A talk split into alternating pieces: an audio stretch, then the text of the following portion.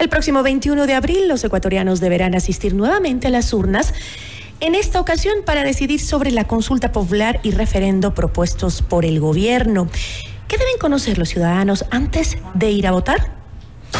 La noticia requiere profundidad. En Notimundo están los protagonistas de la noticia. Nos acompaña el doctor Medardo Leas, expresidente del Tribunal Supremo Electoral. Doctor, qué gusto, buenas noches, gracias por estar con nosotros. Un gusto compartir con ustedes, buenas noches. Eh, doctor, la fecha de las votaciones será el próximo, el, el domingo 21 de abril de 2024. Antes habrá una corta campaña electoral a favor del sí y el no en cada una de las preguntas entre el 7 eh, y 18 de abril. ¿Quiénes pueden, eh, doctor, eh, inscribirse, por ejemplo, para eh, hacer campaña? ¿Qué instituciones podrían inscribirse? Pueden inscribirse partidos, movimientos políticos, organizaciones de la sociedad que quieran promover el sí o el no. Y puede, por ejemplo, inscribirse el Ejecutivo eh, para, para ¿cómo, ¿cómo podría ser para hacer campaña a favor de...? Bueno, el Ejecutivo no puede inscribirse como tal, porque al ser el proponente utilizará los medios del Estado para hacer... Eh, pero no hay una... El Ejecutivo no puede hacer una promoción directa. Ya.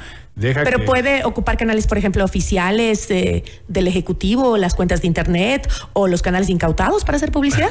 No, no, porque eh, se trata de una consulta y en la consulta no hay publicidad, sino explicación. ¿Qué contiene el texto de la consulta y del referéndum y las alternativas que tiene el ciudadano? Ahora, este, entiendo que hasta ahora no se ha em, eh, no se ha definido todavía el presupuesto, ¿no es así?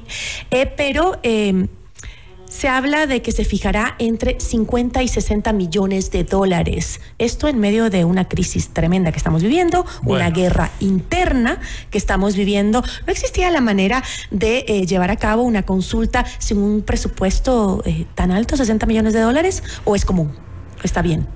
Está bien, los montos están bien. Lo que pasa aquí es que hacemos una consulta porque no funciona la asamblea. Porque mire usted que la asamblea en este momento están discutiendo los mismos puntos que constan en la consulta. Ese es otro tema. Es una contradicción. Entonces vemos que por no cumplir la asamblea con su deber es que estamos nosotros siendo forzados a dar nuestra opinión y obligándoles a que un plazo de 60 días, si se ha aprobado, por ejemplo, el texto de la consulta, ellos expidan las leyes.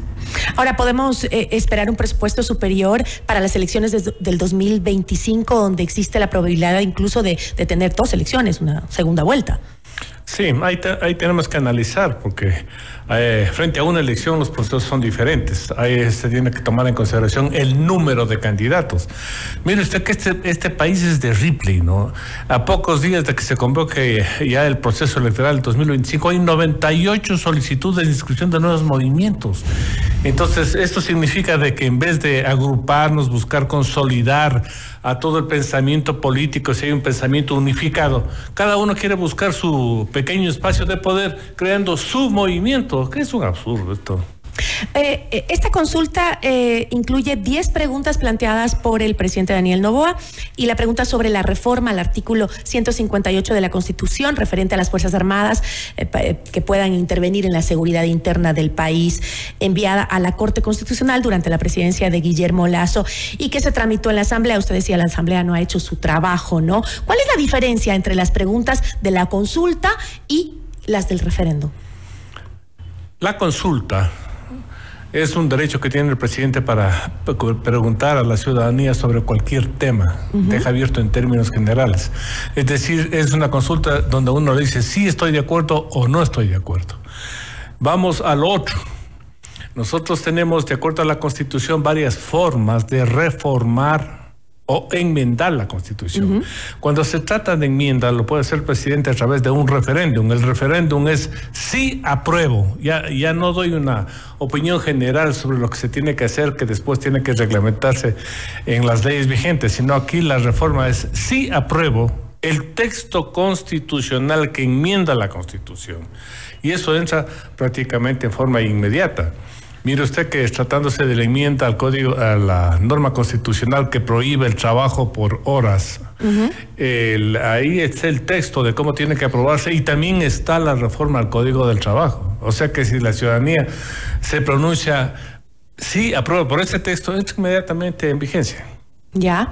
Ahora bien, estas eh, preguntas tienen una complejidad especial, ¿no? Y una eh, cierta eh, ambigüedad que no se resuelve con el leer, si, si, es que no se leen los anexos, digo. O sea, solo lees la pregunta, tienes que leer el anexo también.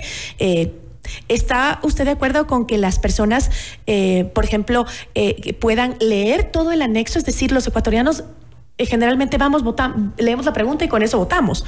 ¿Es suficiente? ¿La gente lee los anexos realmente? Cuando no, tipo de no, deberían leer el anexo en el momento que van a ejercer su derecho a consultarlo. deberían ellos leer antes. Y la mayoría de preguntas tienen anexos muy pequeños, con excepción de una, la que, se, eh, la que busca crear en el país el establecimiento de judicaturas especializadas en materia constitucional. Ahí sí tiene una cantidad de anexos que es bueno que lo lean, pero tampoco es complicado, porque lo que se busca es que en vez de que la justicia constitucional lo haga cualquier juez por sorteo, es decir, un juez civil, un juez penal, uno de de trabajo, sean estas eh, jurisdicciones especializadas las que resuelvan precisamente todo lo que tiene que ver en el ámbito constitucional. Y también se crea en cada provincia una judicatura especializada en materia constitucional y también en la Corte Provincial. O sea, tampoco es complicado.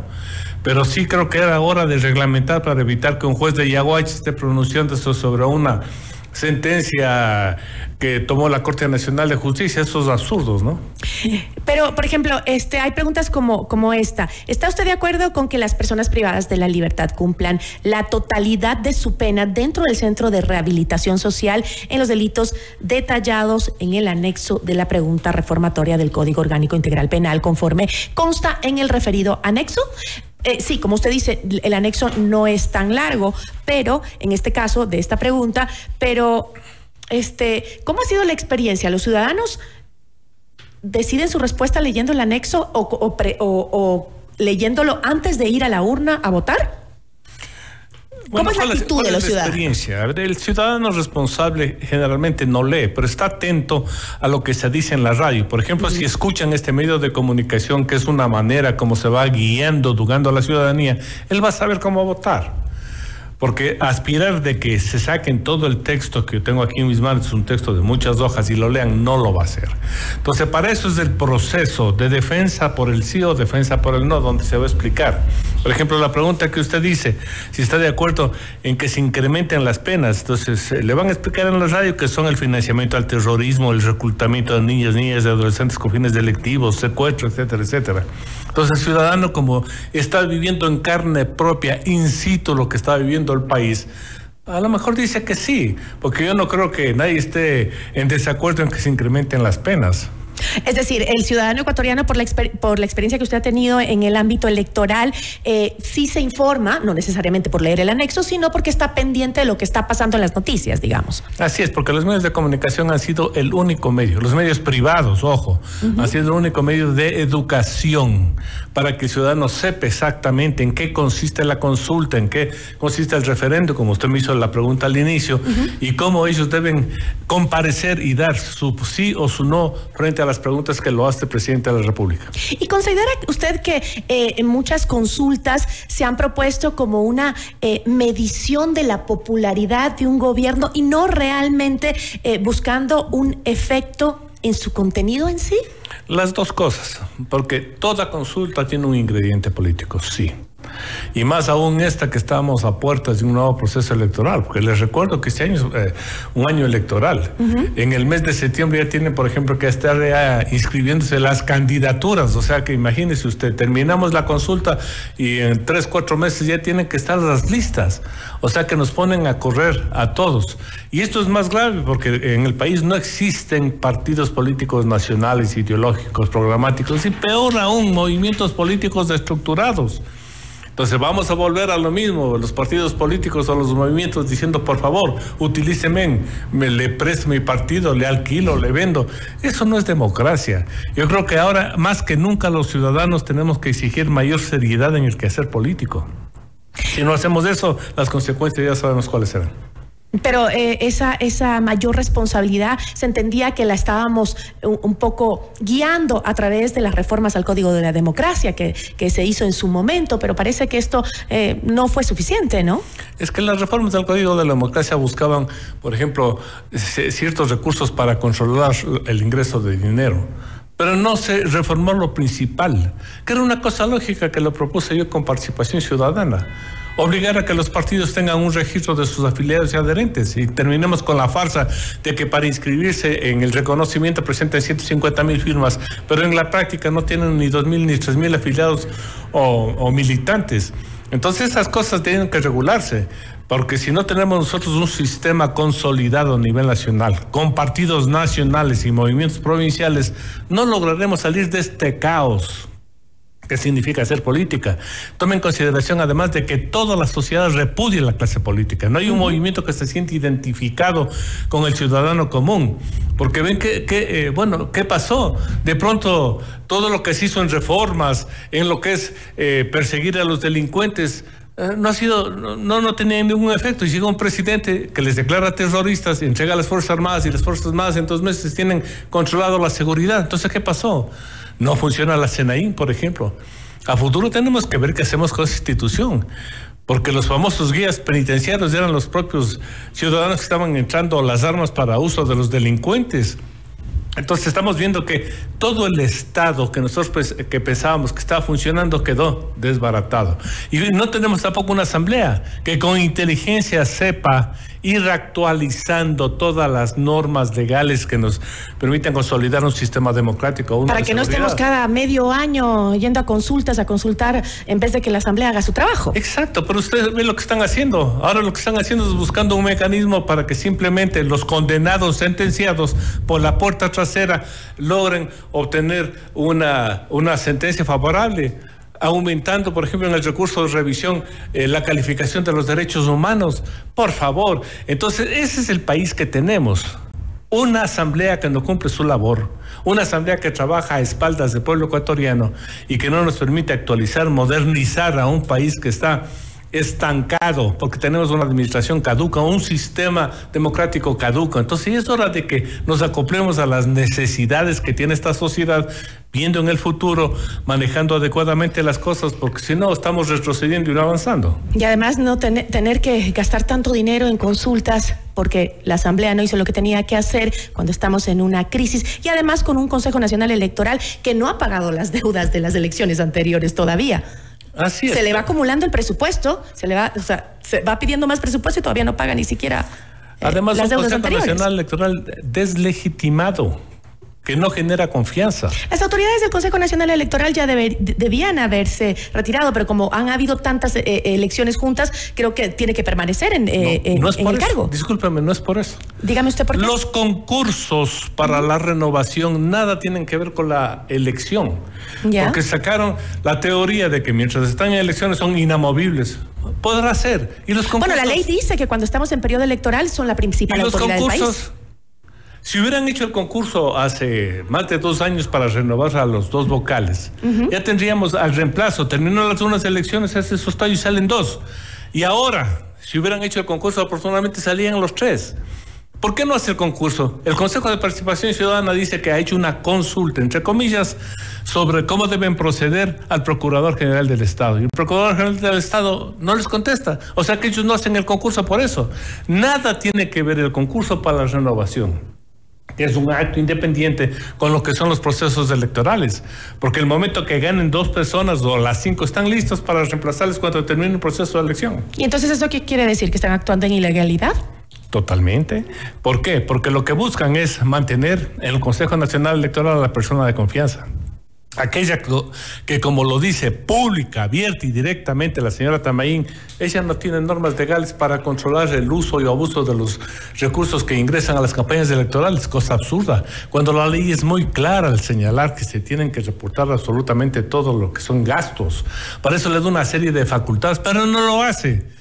Y como no lo hace, permite que incluso ingrese el dinero del narcotráfico, como se viene denunciando, y estamos a las puertas de convertirnos en un narcoestado. Y es irresponsabilidad del Consejo Nacional Electoral que lo venimos denunciando públicamente.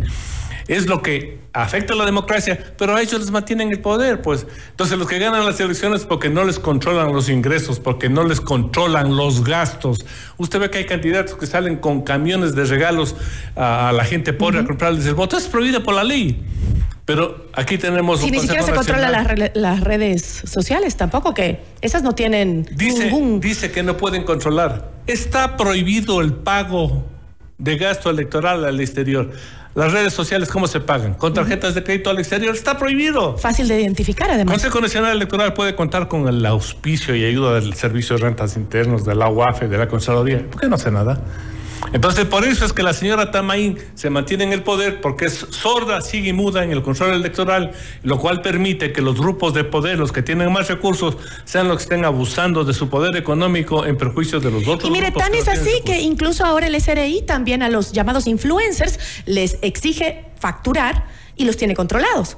¿Cómo no pueden controlar también en las campañas electorales el, el uso de dinero para la publicación? Es público y notorio, por ejemplo, que una campaña usted ve que hacen una gran presentación, plataformas, música, orquestas, tiene, eso tiene un costo, ¿no es cierto? Él, puede pedirle a la señora Tamaín al SRI que vaya por favor a pedirles a los que están haciendo eso que presenten las facturas que les controló. Eh, son cosas simples. O manda al grupo de trabajadores del Consejo Nacional Electoral a hacer un inventario de cuánto se está gastando en banderas, en promociones, en el pago de, la gente que les tiene trabajando en las calles. Y después cuando rindan cuentas, decirle, a ver señor, si tenemos esto, ¿por qué no declara? Además el Consejo Nacional Electoral tiene la facultad de auditar, contratar auditorías para verificar esto. Pero no se hace nada. Entonces usted ve cómo el poder que les mantiene a ellos en el Consejo Nacional Electoral, sí transforma el sistema democrático. En vez de tener un sistema democrático equilibrado donde haya debates, donde yo me siente con usted a que me diga, bueno, ¿y usted qué va a hacer con el gobierno? Porque eh, si no tenemos, por ejemplo, dinero, a ver, ¿cómo va a financiar usted el gasto público? Solo el pago de sueldos. ¿Cómo vamos a hacer, por ejemplo, con todas las demás obligaciones? Que lo digan antes, porque si no llegan al poder, dice, no es sabido que estamos en quiebra. Sí sabían que estaba en quiebra el país. Y sí sabían que cuando estaban en elecciones nosotros teníamos unos problemas muy graves y no lo hicieron. Sabíamos que teníamos un problema muy grave, muy grave en seguridad, un problema muy grave económico, la falta de empleo, ¿sabían? Y dice, yo no he sabido, por favor. Entonces, esas mentiras nosotros tenemos que cambiarlos. Por ejemplo, un debate, pero los debates son modificados, arreglados, para que sepan incluso qué responder. ¿Cómo podemos poner una comisión que haga preguntas? Eh, señor, ¿qué preguntas? La ciudadanía tiene la que obligar a que se hable sobre los temas candentes que no les gusta hablar a ninguna O los periodistas, los que no deben hacer las eh, preguntas son un grupo de académicos que serán muy talentosos, pero no son periodistas, no saben hacer preguntas. Repito, si no fuera por la radio independiente, ni siquiera tendríamos la oportunidad de conocer qué están pensando los candidatos. Así es. Yo le agradezco muchísimo, doctor. Un gusto compartir El gusto es mío. Muy amable. Nos acompañó Medardo Oleas, expresidente del Tribunal Supremo Electoral.